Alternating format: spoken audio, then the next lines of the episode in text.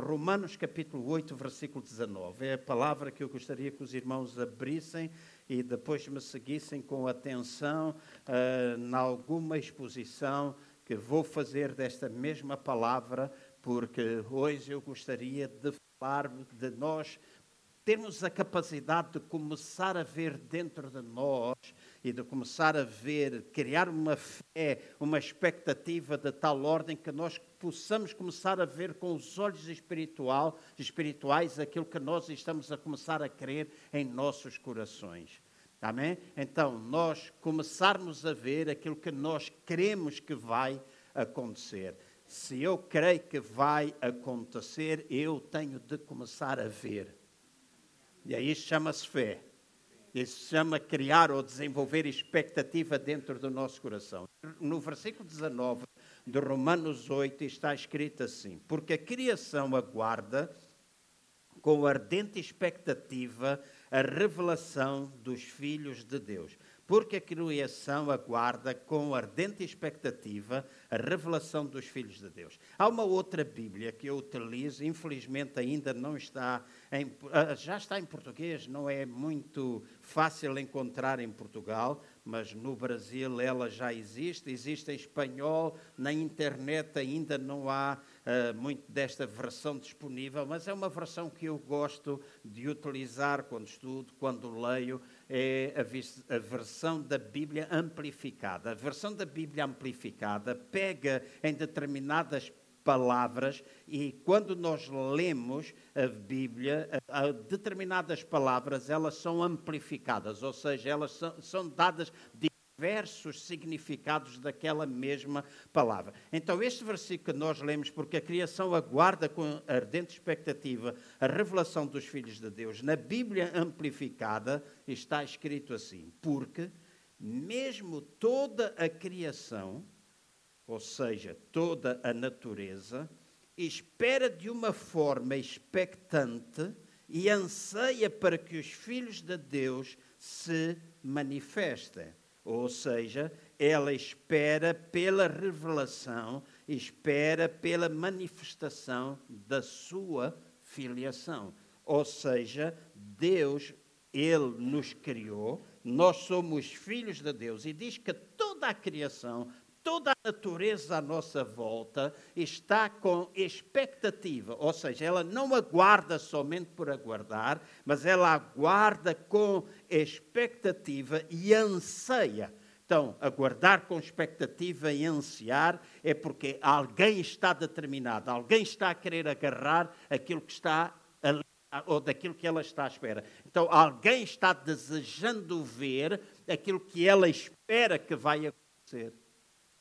E a mesma coisa está aqui a dizer em relação a esta criação, a esta natureza, ela está à espera que a nossa filiação, o facto de nós sermos filhos de Deus, isso seja revelada a toda a criação. Então, deixa-me pôr as coisas desta forma. Se a natureza ou a criação está à espera ou tem expectativa, quanto muito mais nós, filhos de Deus, devemos compreender esta interligação entre a natureza de Deus e aquilo que é a realidade da nossa vida. Por outras palavras, e de uma forma bem simples, porque não quero entrar em questões teológicas, mas se nós compreendermos que somos filhos de Deus, se nós compreendermos que somos cristãos de uma nova aliança, não pertencemos a uma velha aliança, nós não estamos mais debaixo da lei, nós estamos debaixo da graça de Deus. A graça de Deus é um poder que nos capacita. Se eu e vocês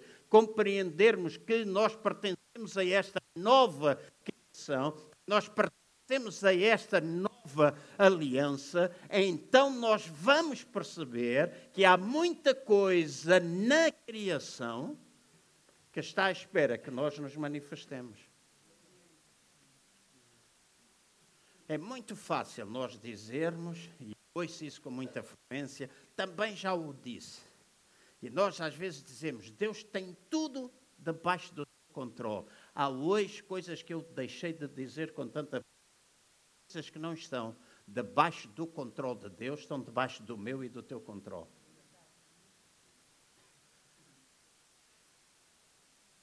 Esta é para ir para casa e se arrebentar os teus fusíveis, é bom que isso aconteça.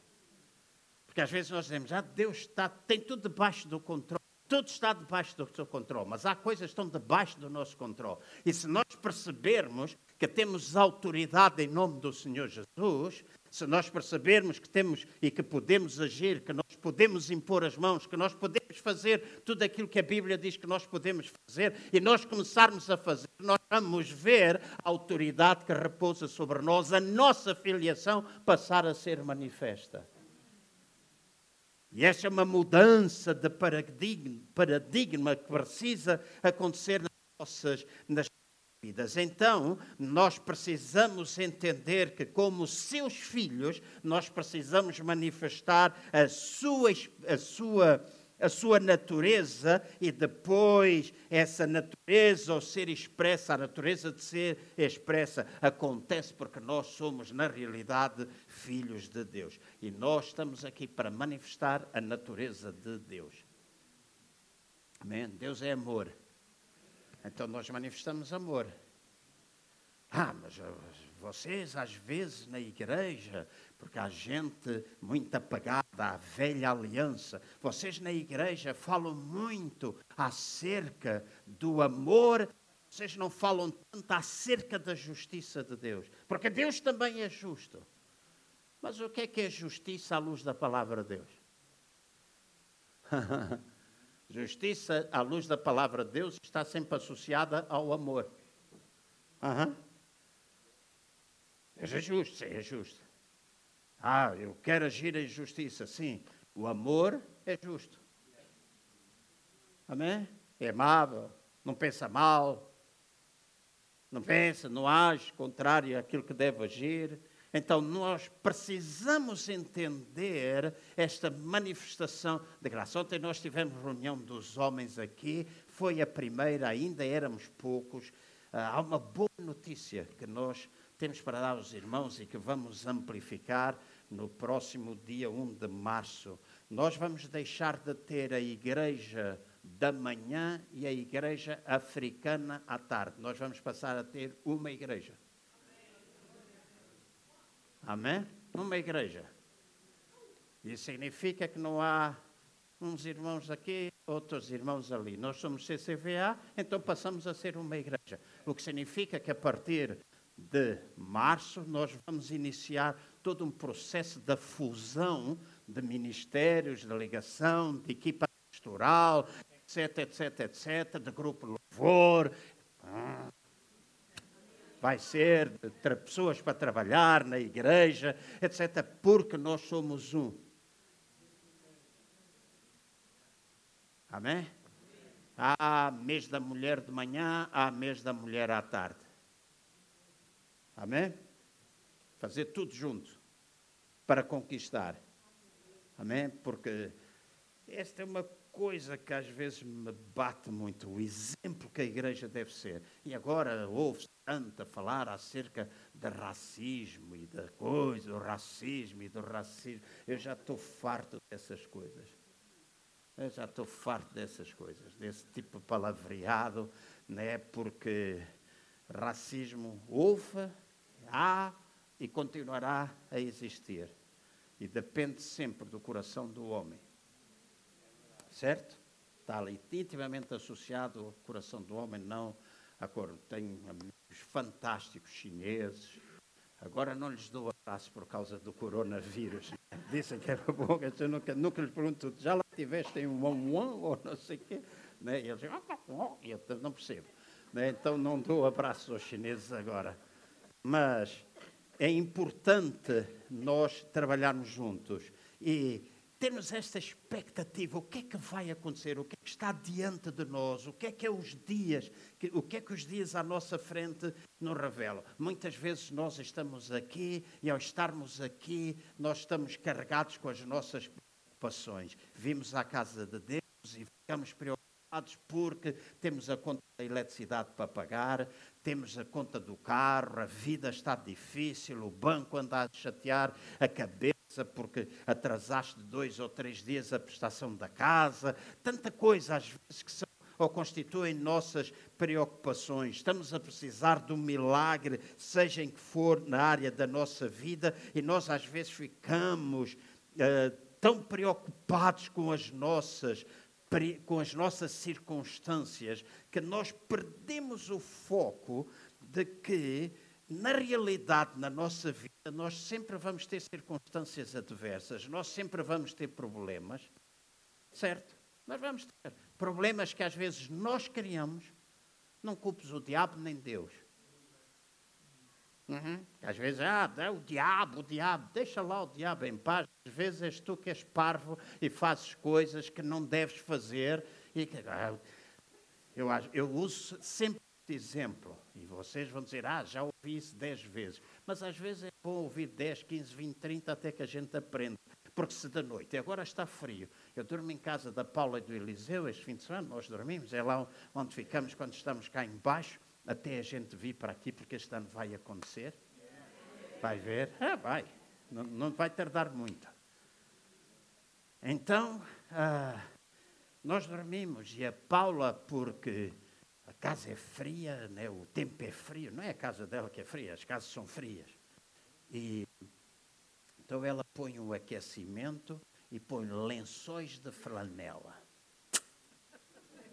Quando chega o inverno, ela diz: Já posso pôr os lençóis? Eu disse: Já. É chato porque ainda visto um pijama daqueles. Eu sou encalorado no verão e muito friorento no inverno. E meto ainda aqueles pijamas de, de. E hoje de manhã eu dizia, pá, o lençol é muito bom, mas eu mexo-me de noite e aquilo desenrola tudo, aquilo fica tudo enrolado. Mas é quentinho, é uma coisa bastante confortável. Fica tudo. Hein? É polar, são ah, lençóis polares. Ok, obrigado. Né? E nós ficamos preocupados com as nossas circunstâncias e eu digo, ah, ok, Padre, nós estamos ali, estamos no quentinho e eu sempre vou à casa de banho à noite, porque já estou naquela idade que tenho de me levantar pelo menos uma vez por, para ir à casa de banho. E quando é duas ou três ou quatro é uma chatice, que a gente já não dorme em paz, já não dorme tranquilo. Já chega às vezes as outras coisas, né? A noite da sexta passava, dormi 45 minutos. Fiquei passado dos carretos. Né? Mas levantei-me três vezes. Porque depois dizia, pá, deixa-me levantar e ir à casa de banho. Pronto. Vai lá, faz um bocadinho de xixi, levanta outra vez, vai. E eu durmo sempre com meias. Tem sempre umas meias para dormir. Sempre. Então, é o lençol polar, o pijama e as meias. Eu meto as meias e calço ainda uns chinelos que a Paula fez o favor de comprar, tamanho 44, eu calço 43, tamanho 44, felcro, daqueles assim quentinhos, meto lá dentro, meto as meias e tal, vou à casa de banho. Porque há muitos anos atrás eu chegava a levantar, não, não dormia com meias, o quarto estava quente, eu levantava-me sem meias, também estava meio a dormir, não via bem os chinelos? Então levantava-me sem meias, ia à casa de banho, fazia xixi em cima de um mosaico gelado. Né? Assim, quando eu ia para a cama, outra vez dormia, os pés demoravam a aquecer, às vezes no dia a seguir, achim, achim. Naquele tempo era um movimento da fé em grande ação. Eu dizia, para trás de mim, Satanás, eu te amarro, Satanás. Em nome de Jesus, estás debaixo dos meus pés. Aquelas coisas malucas que alguns de nós fizemos, certo? Ah? A calca, calca, calca. Não, como é que era esse coro? Está embaixo, embaixo, embaixo. E a gente fazia. Eu não estou a dizer que nós não temos inimigo, temos debaixo de nossos pés, porque nós estamos sentados nos lugares celestiais, mas eu lembro, ia à casa de banho, no outro dia repreendi o diabo. Até que um dia eu compreendi que aquilo que eu preciso fazer é, quando eu vou à casa de banho, não ir sem meias, não pôr os pés em cima do mosaico gelado, fazer xixi com chinelos e, e meias, seja o que for, para não gelar o pé, e no dia a seguir eu não vou espirrar. Uhum. Então mudei. Depois pedi à Paula para ter lençóis polares. Então, nós muitas vezes culpamos o diabo, nós culpamos Deus, porque Deus, se Deus é bom, por que é que acontece assim? Nós ficamos revoltados com Deus quando muitas das nossas tempestades somos nós que as criamos. É verdade que o inimigo, é verdade que a natureza tem mudanças e algumas tempestades vão acontecendo, mas uma coisa eu sei é que no tempo presente, e a igreja precisa voltar a ter ânsia de ver estas coisas, de ver Deus manifestar-se sobre as nossas circunstâncias, sobre as nossas tempestades, sem tenham origem onde elas estiverem ou tiverem, mas que nós possamos ter esta expectativa de ver acontecer. Nós não podemos ser uma igreja que anda ao sabor do vento e ao sabor das circunstâncias, mas nós precisamos ter um foco, nós precisamos ter uma visão, nós podemos, precisamos ter determinados pilares que nos orientam. Quando nós pomos os olhos nessas coisas, ansiarmos ver acontecer. E vamos começar com dois cultos, de manhã e à tarde. E intimamente eu já vejo um terceiro. Vocês dizem, você é maluco. Você é sonhador. Eu prefiro ser sonhador do que pessimista. Prefiro sonhar com coisas grandes do que com coisas pequenas.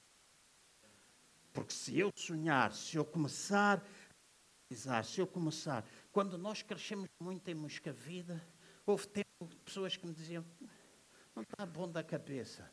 Mas eu passava muito tempo com Deus a conduzir, ou nos carros, nas viagens, eu fechava os meus olhos e eu via a igreja cheia.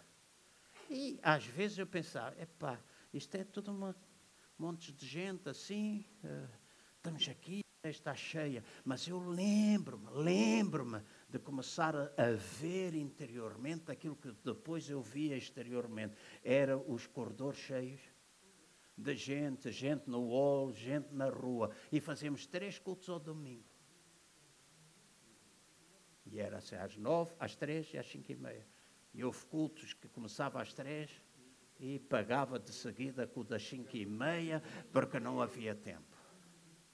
Houve um culto que demorou sete horas. E alguns dizem, pá, não, isso agora não, pastor, não, não, não, não, não. Então o meu almoço, quando tu estás na presença de Deus de tal maneira inundado, tu nem pensas em comer porque há muita coisa que desaparece.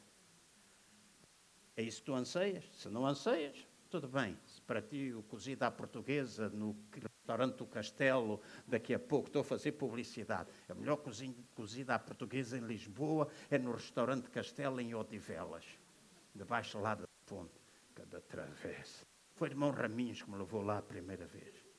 Aquilo é um barco enorme, com a vantagem, quero mais isto, quero mais aquilo. Agora eu não posso comer muito dessas coisas, né? por isso estou a ansiar. Mas estou a ansiar essas coisas, começares a querer em Deus para as coisas que estão diante de ti. Então, eu tenho de começar a ver, os irmãos têm de começar a ver que há possibilidade de eu e vocês, quando estamos no culto, não só o pastor, porque o tempo, o paradigma está a mudar. Nós muitas vezes olhávamos para essas coisas e estávamos sempre à espera do pregador A, do pregador B. Eu lembro-me de Benin. Benin, toda a gente corria em todo o mundo, toda a gente corria atrás do Benin aquele que talvez marcou mais a minha vida é porque era um grande evangelista. Nós tivemos em 2000 em Portugal Tim Story.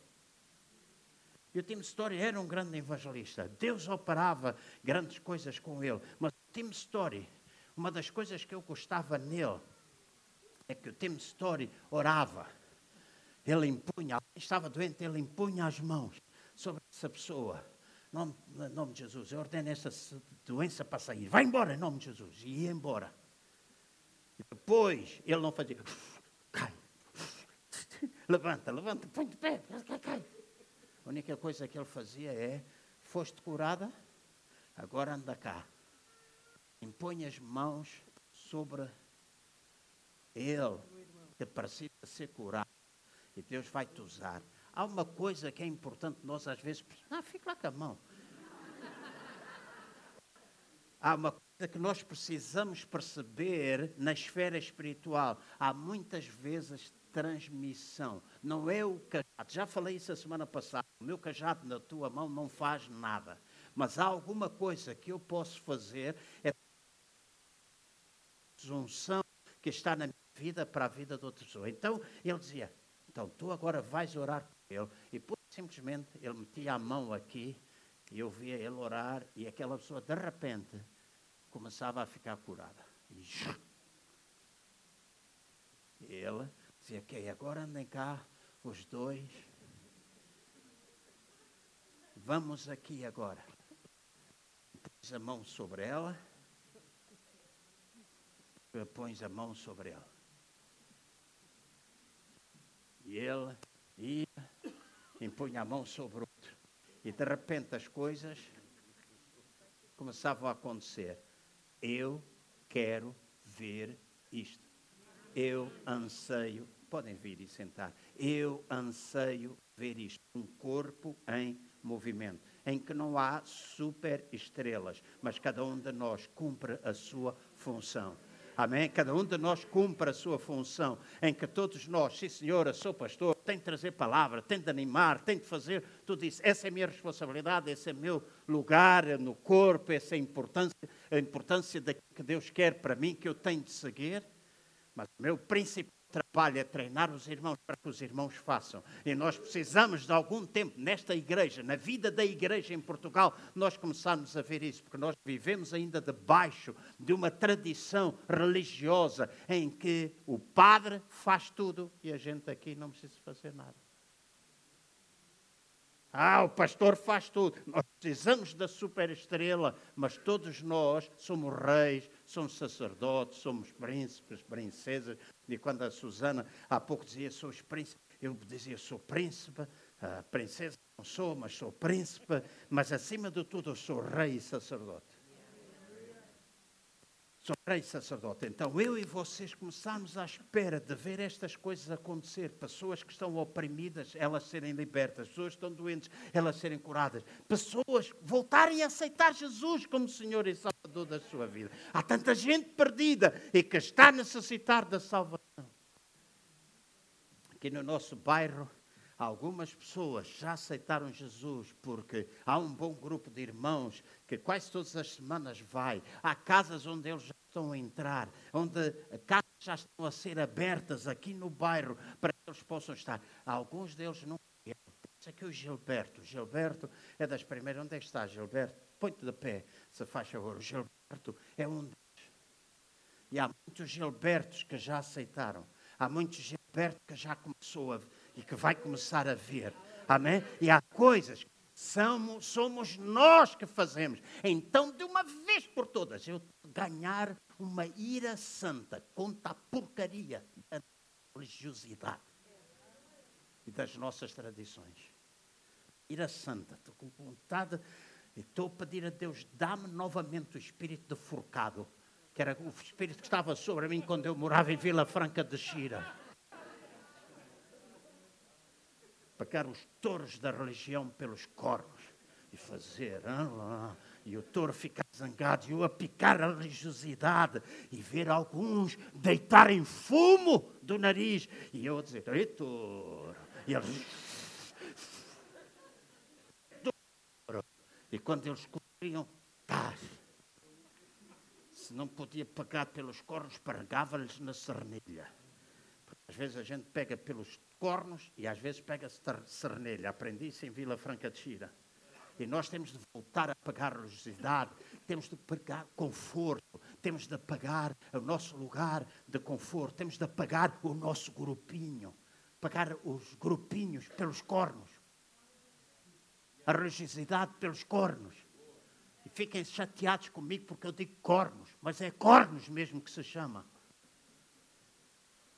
pagar essas coisas pelos corpos, pagarmos essa religiosidade, dessa coisa de isto é meu, não é de mais ninguém. Não!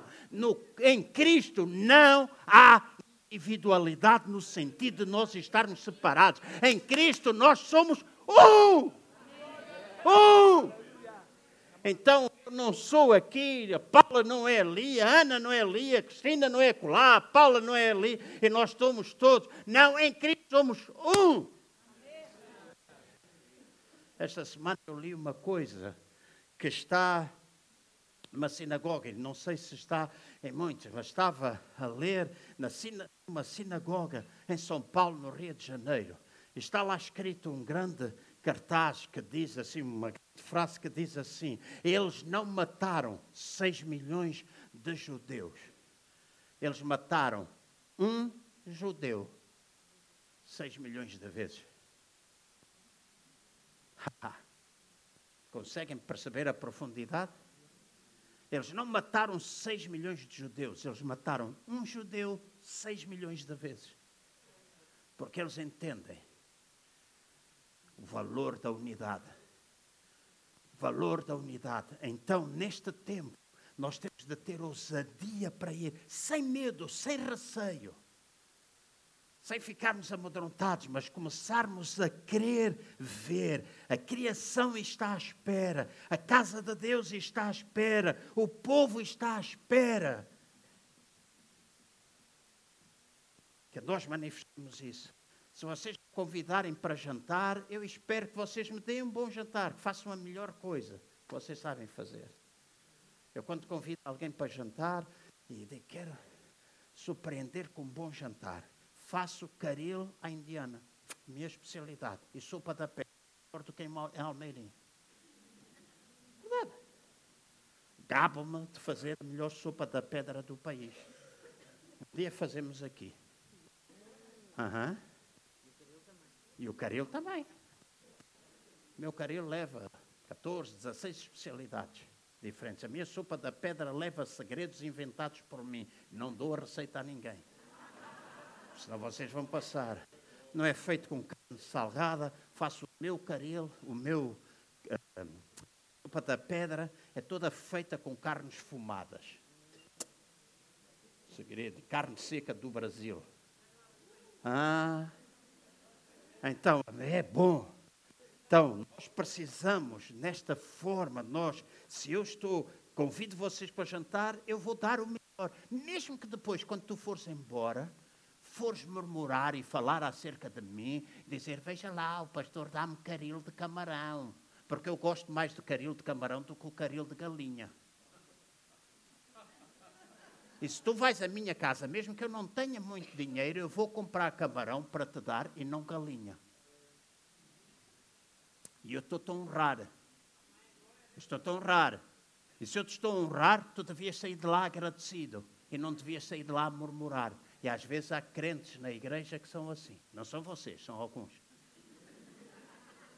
Pensam, estão sempre, sempre qualquer coisa para ver. Eu espero. E quando eu espero ver alguma coisa de Deus neste lugar, espero ver alguma coisa grande. Versículo 20.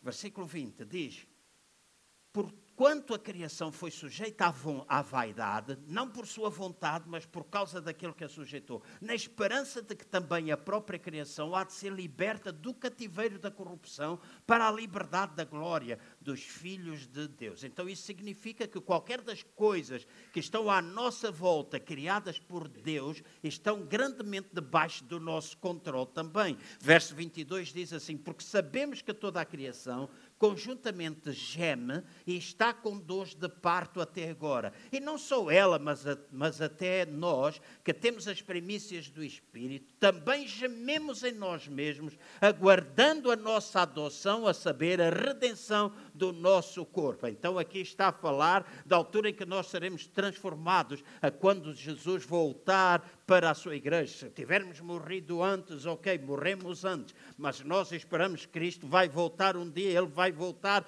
então nós aí seremos transformados, tal e qual como Ele é, nós seremos. E agora olhem bem para o versículo 24, porque na esperança fomos salvos. Ora, a esperança que se vê não é esperança, pois o que alguém vê, como o espera. Eu não posso esperar aquilo que eu vejo. Então, quando eu estou a falar de uma expectativa bíblica, ou de uma esperança bíblica, ou no desenvolvimento de uma fé bíblica, Eu estou a falar de nós termos a capacidade de ver antes de vermos as coisas acontecerem. E nós estamos muito habituados a. Igreja, corpo, na nossa nação, talvez no mundo, a igreja de alguma forma voltou a cair num comodismo. Esta semana coloquei no Facebook uma publicação, o Adriano comunicou, e eu disse: é, a igreja, nós vivemos, nós estamos sempre à procura de termos visitações de Deus. E é bom, nós estamos a precisar de uma visitação de Deus. Nós estamos a precisar de um reavivar. Mas é importante ter esse reavivar, é importante ter esse avivamento, mas não é um avivamento, ok, vem, passa, vai embora. É alguma coisa que nós devemos aprender a manter. Porque eu e vocês, isto agora é teologia simples. É teologia simples. Hoje, hoje, o que Deus espera da igreja não é que a gente coma da árvore do conhecimento do bem e do mal. O que Deus espera é que nós possamos comer da árvore da vida. Antes de entrar o pecado, existia três, eh, no jardim do Éden existia três árvores: a árvore do conhecimento, do bem e do mal, a árvore da vida, a árvore do fruto. Três árvores relacionadas com três áreas do ser humano: espírito, alma e corpo diz que eles podiam comer da árvore do fruto, servia para alimentar o corpo, servindo, alimentando-se da árvore da vida, eles tinham o seu espírito alimentado, a árvore do conhecimento do bem e do mal, que tem a ver com a alma, aquela coisa de tentar ser igual a Deus, era uma árvore que não comia. Mas o homem comeu dessa árvore, isso fez com que o homem caísse. E desde aquela altura, a igreja tem vivido, e as pessoas vivem muito pelo certo, pelo errado, pelo bem e pelo mal. E assim, ah, isto é bom, isto é mau. Até na porcaria da política. Ah, isto é bom, isto é bom. Lá os republicanos e os democratas na América, quando vocês ouvem eles falarem, é sempre bom, mau, bom e mau. E hoje nós vemos é bom e mau, bom e mau. Mas eu não quero viver pelo bom, pelo mal, pelo ou pelo errado. Eu quero viver pela vida porque quando eu vivo pela vida, quando eu alimento da árvore da vida, e eu estou possuído pela vida de Deus, há coisas que de uma forma simples eu vou abandonando. E vou abandonando porque a vida vai destruindo aquilo que não é benéfico para mim, ou que causa morte. Faço-me entender? Então, eu e os irmãos precisamos estar sedentos desta vida de Deus estamos aqui sempre, bem ou mal. Ontem nos homens falávamos um pouquinho acerca disto. Imaginem, imaginem. E agora vou pôr outra vez os nossos fusíveis a funcionar.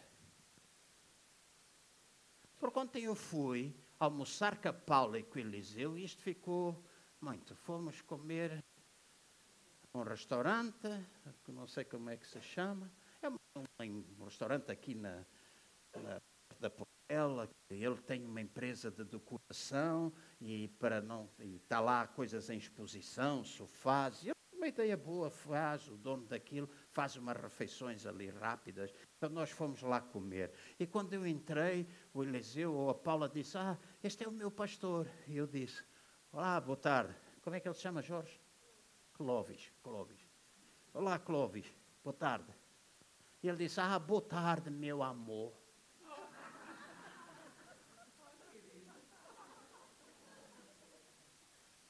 boa tarde, meu amor. E eu sentei-me à mesa. E ele é, amor, o que você come? Eu disse, o que é que é para comer? Feijoada brasileira feijoada brasileira. Não havia mais nada, comi feijoada brasileira. O médico disse que comer feijão não faz mal, então posso comer feijão. Eu comi feijão. De vez em quando, amor, está tudo bem.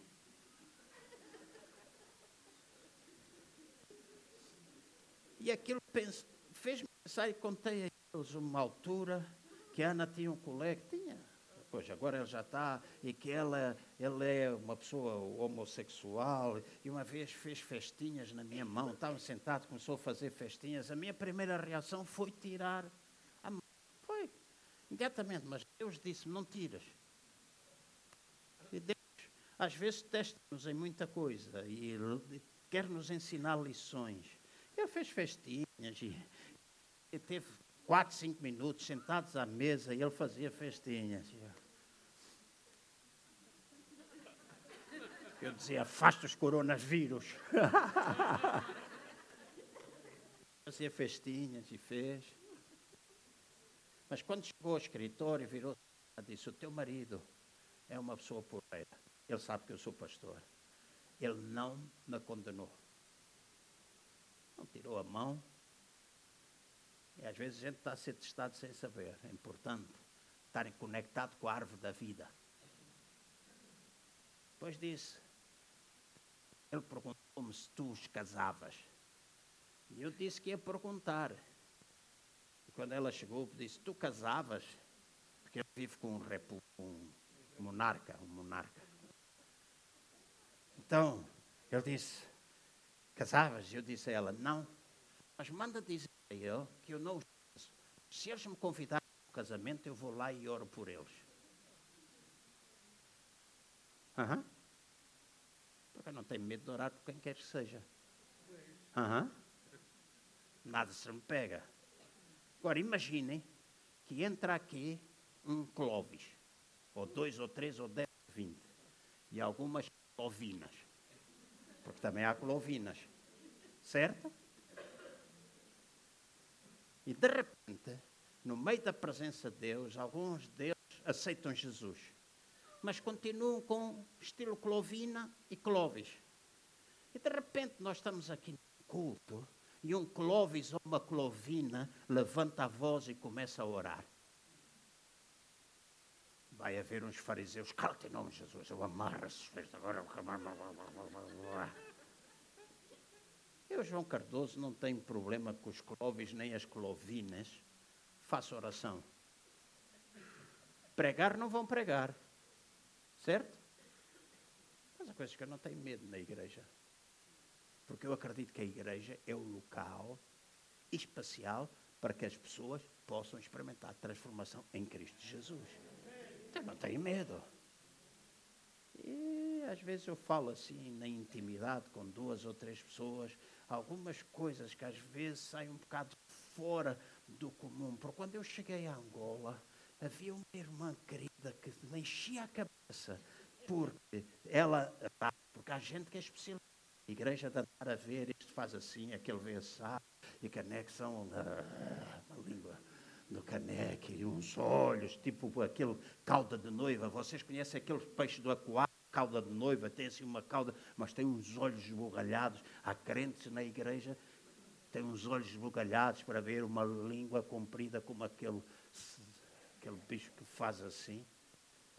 E aquela irmã estava-me sempre a encher a cabeça, porque na igreja vocês têm pessoas a servir que não são casados e que não sei quê, não sei o que mais. Eu comecei a igreja com 19 pessoas, no, a primeira vez, 16 eram portugueses que estavam lá ilegais, trabalhavam com vistos de ilegalidade, e três eram era filha da irmã, mais o namorado, e era o Raul. Creio que estava lá no primeiro culto. O Raul, que está aí, alguns aí, está aqui. Tu estiveste no primeiro culto, não era? O Raul, durante tempos, cantou sozinho. Batia palmas, eram os nossos instrumentos, bater palmas e cantar. Às vezes o Raul é afinado, outras vezes é desafinado. A gente às vezes juntava-se os dois desafinados para cantar, e lá estávamos a cantar mesmo, até que depois juntaram mais três. Depois começou a crescer, e eu sempre orar, Deus, não vim aqui, escutem bem o que eu vou dizer, bem, não vim aqui para abrir uma igreja de portugueses ou europeus, eu vim aqui abrir uma igreja cujo foco é alcançar a geração de angolanos que viveu fora do país e que se encontram dentro das igrejas. Esse é o meu foco. Deus abriu-nos as portas. Nós fazíamos culto num auditório que custava 600 dólares a hora. Eu pagava zero. Toda a gente, quando olhava para nós, dizia: vocês devem ser muito ricos. Eu nunca lhes disse que a administração nos cedeu aquilo gratuitamente. E eles ficavam a pensar que a gente era rico. Eu disse: vem, vem, vem lá os ricos também. Então, nós, muitas vezes, começamos na nossa vida, porque estamos ligados. E aquela irmã não se lembrava daqueles dias, porque a igreja foi crescendo, crescendo, e começou a vir muita gente. E entre as diversas pessoas que vinham, havia pessoas que tinham três mulheres. Culturalmente, em Angola, um homem pode às vezes ter até sete mulheres. Culturalmente, estou a falar na cultura africana. E lá no interior tem. O Soba às vezes tem mais. O homem com mais mulheres e filhos no mundo é um angolano que vive no Lubango. 24 mulheres, 110, 116 filhos. O Guinness Book, vocês vão encontrar o nome dele. Tem uma estrutura. Tem quantos? 183. Trabalhador do caneco. Um homem. 24 mulheres. A estrutura daquilo, dei-me o trabalho de estudar a estrutura, é uma organização fabulosa. Eu concordo? Não, concordo. Mas ele fala de Deus, ele fala não sei o que, aquilo culturalmente é aceito. Em Angola, o casamento familiar tem mais força do que o casamento civil, ou seja, quando a família há um processo que é a apresentação. Então, eu namoro, estou a pensar casar, transformar aquela pessoa a minha noiva, então eu vou à minha família e à família dela e eu vou apresentar. Ali é feita uma reunião familiar onde é estipulado o quanto é que eu vou pagar para o dia do pedido. E então lá vai aparecer o frigorífico, o ar-condicionado, o gerador, o casaco, os sapatos do casamento. É elaborado uma lista enorme.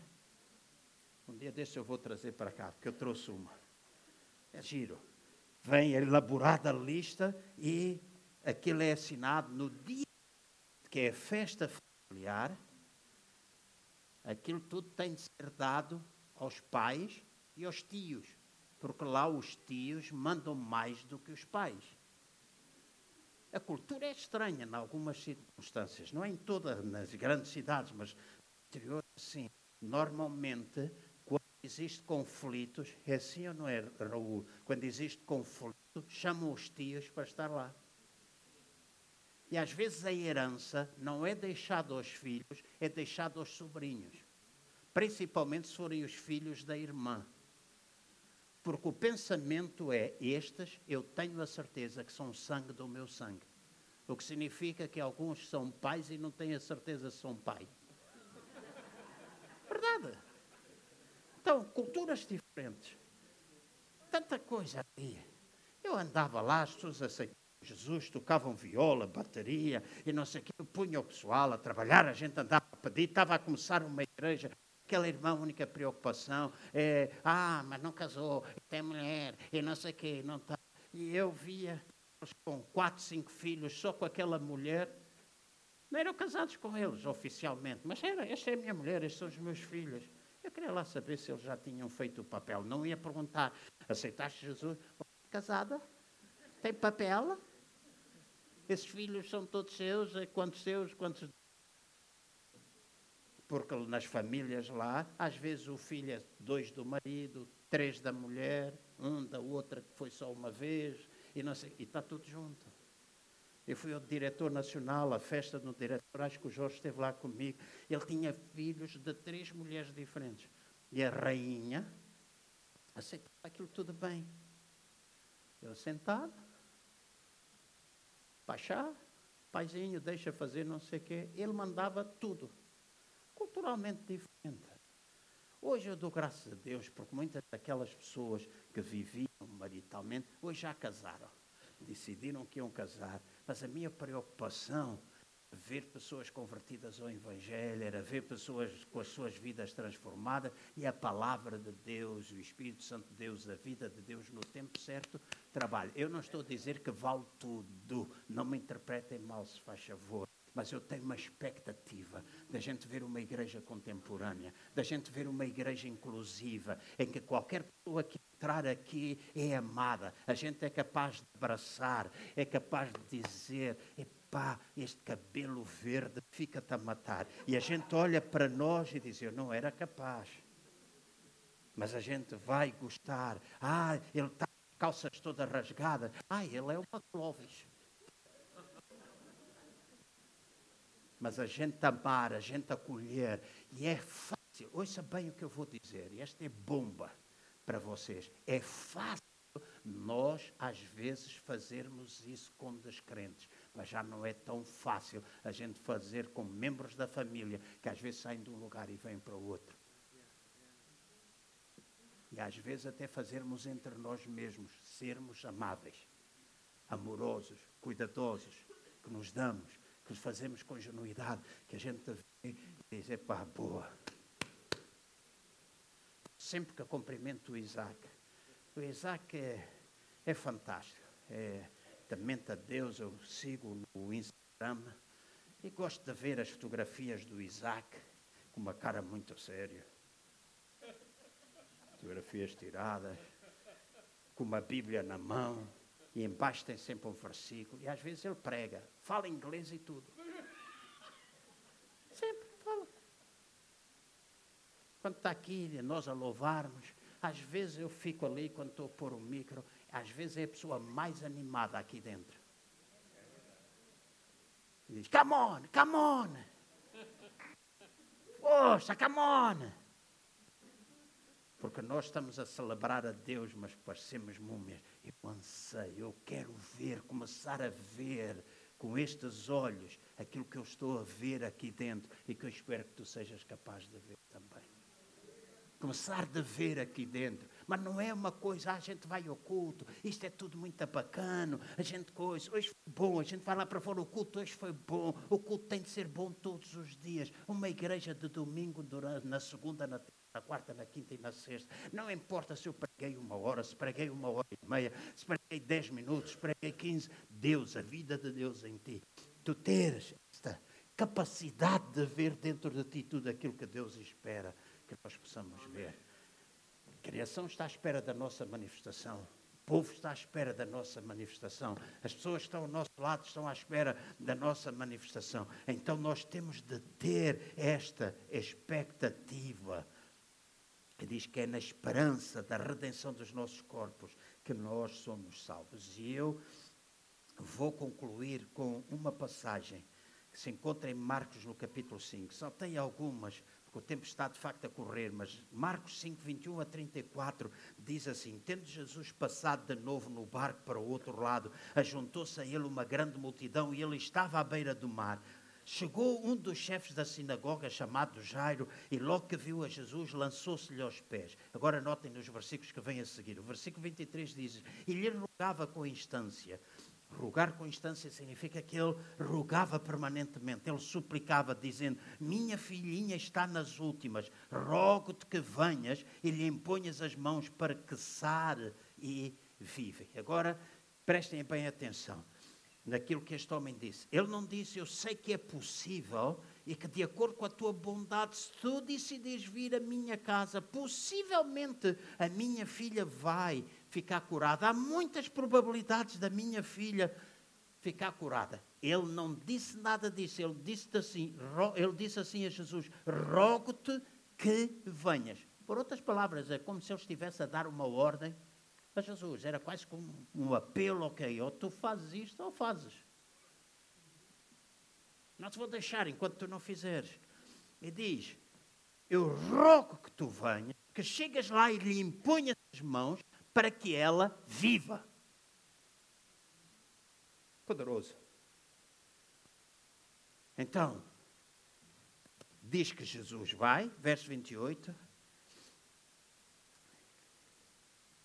Não, desculpa, é 20, 24. Jesus foi com ele e seguiu uma grande multidão que o apartava. Verso 25. Ora, certa mulher que havia 12 anos padecia de uma hemorragia que tinha sofrido bastante às mãos de muitos médicos e despendido tudo quanto possuía sem nada aproveitar antes indo a pior. Então significa que estes médicos tentaram tratar desta mulher, ela tinha um problema há muito tempo, não conseguiu obter resultados, ou seja, não houve ninguém que a pudesse ajudar. Mas tendo ouvido falar acerca de Jesus, e eu gosto muito desta expressão, ter ouvido falar acerca de Jesus, o que significa que alguém proclama, alguém fala, veio por detrás, diz que veio por detrás daquela multidão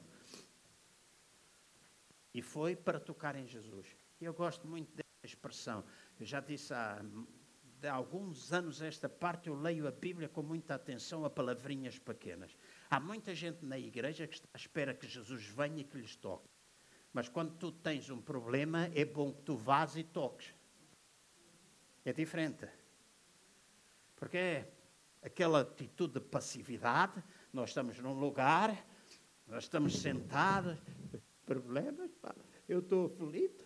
Oh Deus, vem e toca-me. Oh Deus, vem e toca-me. Porquê é que tu não ah, mas tem obstáculos. Porquê é que tu não te levantas e vais por detrás, vais afastando as pessoas e tocas em Jesus?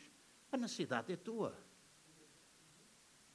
Então não fiques todo o tempo à espera. Diz que esta mulher vai por detrás, toca em Jesus, diz que ela é sarada. Verso 29. Imediatamente cessou a sua hemorragia e sentiu no corpo que estar, estar a ser curada, do, que já estava curada do seu mal. E logo Jesus, percebendo em si que saíra dele poder, virou-se no meio da multidão e perguntou: Quem me tocou as vestes? Responderam os seus discípulos: Vês que a multidão te aperta e perguntas quem me tocou, mas ele olhava em redor para ver o, quem isto, o que o que era isto que fizera. Então a mulher, atemorizada e trêmula, consciente de que nela se havia operado, veio e postrou-se diante dele e declarou-lhe toda a verdade. Disse-lhe disse-lhe, filha, a tua fé te salvou. Vai-te em paz e fica livre desse teu mal. Vou parar aqui. Se a mulher tinha um problema há 38 anos, está ouvir falar de Jesus, ver Jesus passar, ver muita gente à volta dele e ela estava cheia de problemas. Mas a fé dela, a expectativa dela, aquilo que ela é capaz de ver, porque ela o tinha falar, é que Jesus curava, era que Jesus libertava, era que Jesus transformava a vida das pessoas. Ela ouviu falar estas coisas, então foi criando expectativa dentro dela, foi criando fé, os olhos espirituais dela foram capazes de começar a ver-se saudável na presença de Deus. Não ficou à espera que Jesus passasse e que dissesse: Ah, não, é dizer para ela mesma: Ah, se Jesus quiser fazer alguma coisa por mim, ele vai usar o Emanuel, ou vai usar o João, ou vai usar a Francisca, ou a Paula Reis para me dar uma palavra. Porque se ele não fizer isso, então é porque eu não quero. Ele não quer. Ele quer sempre. E às vezes Deus pode usar alguém chegar junto de ti. Outras vezes, meu amigo, minha amiga, levanta esse rabinho da cadeira, do lugar confortável onde tu estás, mete os pés a caminho, afasta as barreiras que tu tens toca em Jesus. Toca. E a coisa bonita que está aqui é quando ela tocou, imediatamente ela foi sarada. E Jesus soube que dele tinha saído virtude, por isso perguntou quem me tocou. E os discípulos, como sempre, gente boa, que seguia Jesus, amava Jesus, tu não estás bom da cabeça, no meio de tanta coisa, tanta gente que te aperta, tanta encontrão, tanta gente que quer coisas de ti, e está a tocar. Jesus disse: Ah, mas este toque foi diferente. Este toque veio de um coração cheio de fé. Este toque veio de alguém que estava em expectativa, porque alguma coisa aconteceu. De mim saiu virtude. De mim saiu virtude. Então, nós podemos dar toques ocasionais em Jesus. Nós podemos pedir visita e Deus visitar-nos. Mas é importante a gente desenvolver uma relação de tal ordem que nós estejamos sempre com as mãos em Jesus, com o nosso coração ligado ao coração dele, constantemente esteja a sair virtude. E que às vezes a gente não precisa sentir nada, mas se alguém está doente, se alguém tem um problema, se alguém está em aflição, tu possas dizer, por ti, Posso orar? Sou João, mas a gente vai orar na rua. Não. A maior parte dos milagres de Jesus foram públicos. Certo? Vamos orar na rua? Sim. Podemos fazê-lo? Sim. Mas acha que podemos orar? Sim. Tu não precisas fechar os olhos e ficares a viver com a tua religiosidade toda porque estamos sentados lá no restaurante. Senta aí, Maria João. Temos no restaurante estamos à mesa a comer e ela diz eu tenho um problema assim assim e eu estou ali de repente há aquele impulso ok é a tua hora de agir eu não vou dizer vamos fechar os olhos irmã Maria João vamos orar Ó oh, Senhor da glória. Aleluia. Deus de poder, Deus de Abraão, Isaac e Jacó. Deus Todo-Poderoso, eu oro agora em nome de Jesus que tu venhas e que tocas. É a tua vontade de tocar a tua serva. Toca. E a gente faz orações de trovoada, queremos trovões do céu, mas eu posso dizer, pegando na mão ou não, mas o ponto de contacto às vezes é importante. Eu digo, Deus, sabes o que é que a Maria João disse? Eu te agradeço porque tu estás aqui. A tua vida está em mim, está nela. A tua vida destrói a morte. Eu ordeno agora mesmo, em nome do Senhor Jesus, que esta doença vá embora, que este problema desapareça, que tu tragas solução. Amém? E há uma irmã que vai estar aqui. Obrigado. Dia 15 de março. Nós vamos entrevistá-la. E ela, algum tempo atrás, chorava. E dizia, Pastor João, eu estou há um ano sem trabalhar. Problema, não vou contar. Se ela quiser, ela conta. Estou um ano sem trabalhar. E eu agora vou ficar desesperada, eu ando angustiada, eu já não consigo. Ela é viúva, duas filhas para criar, eu estou debaixo de uma angústia tão grande. Ore por mim. Eu disse, quer que ore por quê? E ela disse, eu preciso de trabalho. Mas as coisas são difíceis. Eu disse, sim. Hoje é difícil, mas não é impossível. Então, Disse, ok, em nome de Jesus, eu chamo este trabalho para a Ruth. Que apareça o trabalho, apareça alguém que lhe dá trabalho e que seja aquilo que ela precisa, aquilo que ela sabe fazer e onde ela vá ser sal e luz. Ah, dia a seguir, recebeu uma chamada, porque ela enviava currículos para todo lado, recebeu uma chamada, o dono da empresa, um senhor de 82 anos, no meio de tanta gente que tinha mandado currículos, disse: Não sei porque houve alguma coisa que me chamou a atenção.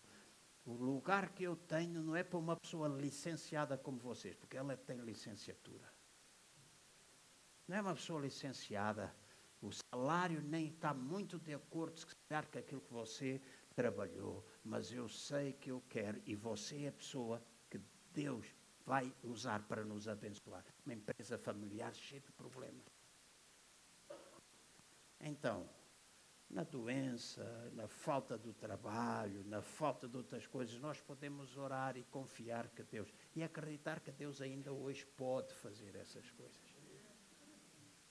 Está difícil? Está. Está difícil, não está? Mas Deus ainda hoje pode. Então vamos fechar os nossos olhos vamos ficar de pé agora. O que é que tu crês dentro de ti? O que é que tu crês? Obrigado, Ângelo.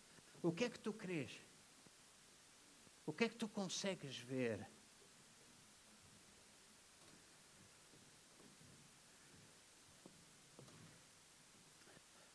Clara, eu vou pedir para tu aqui, não, não consigo resistir. Eu vou até olhar para ti hoje durante todo o culto duas, três vezes e alguma coisa que vai de desaparecer para sempre. Já desapareceu muita coisa, mas vai desaparecer para sempre.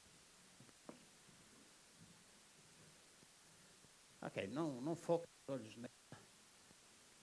A Clara perdeu uma filha drasticamente alguns anos atrás e o luto nunca saiu da vida dela. E hoje disse que ela precisa ver se liberta disso. A gente sempre sente dor, a gente a partida de alguém que nós gostamos sempre vai custar, mas isso nunca nos pode prender.